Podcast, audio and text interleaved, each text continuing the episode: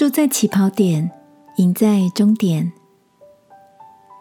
晚安，好好睡，让天父的爱与祝福陪你入睡。朋友，晚安。今天有什么让你印象深刻的事呢？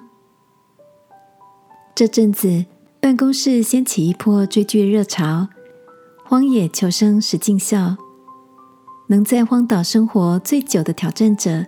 即可赢得百万奖金。每位挑战者所在的地点都不同，自然资源也有所落差。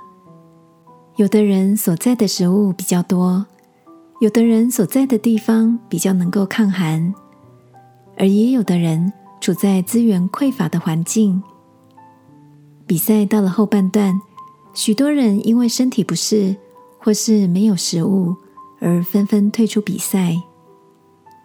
当伙伴们猜测着哪一位参赛者可以坚持到最后，其中一位物资尚且丰富，而另一个已经完全没有食物，只能够喝水。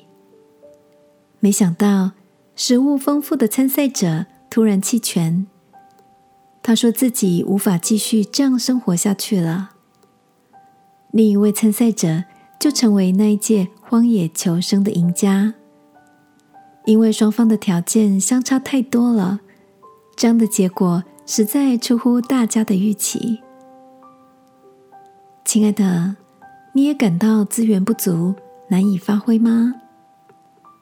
圣经里说，患难产生忍耐，忍耐产生毅力，毅力产生盼望。今晚，让我们来向天父祷告，以忍耐穿越过艰难。看见新的希望，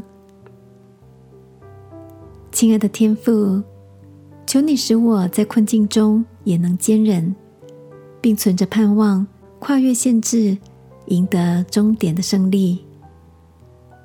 祷告，奉耶稣基督的名，阿门。晚安，好好睡。祝福你在匮乏中经历翻转的大能。耶稣爱你，我也爱你。